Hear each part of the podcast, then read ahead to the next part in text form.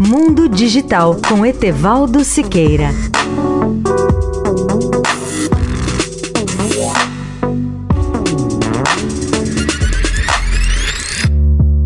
Olá, ouvintes da Eldorado.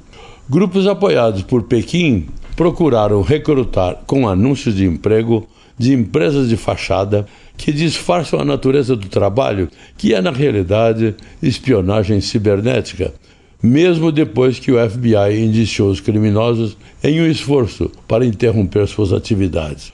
Com ligações suspeitas com agências de inteligência da China, esses hackers ainda procuravam novos recrutas para trabalhar em espionagem desse tipo, ou seja, cibernética.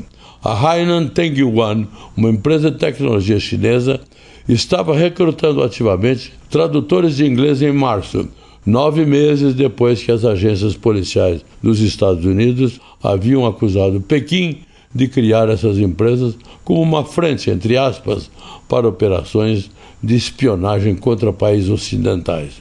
A Hainan também faz parte de uma rede mais ampla de empresas que tem links, incluindo detalhes de contato e funcionários comuns, com outra empresa de tecnologia, a Hainan Xiandun, que foi exposta pelo FBI em uma acusação de 2021 como disfarce para o grupo de hackers chinês APT-40.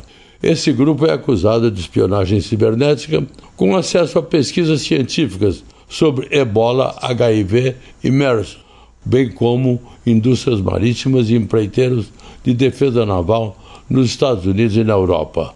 Agências ocidentais também disseram que o grupo atuava em políticas e ONGs no período que antecedeu as eleições nacionais de 2018 nos Estados Unidos.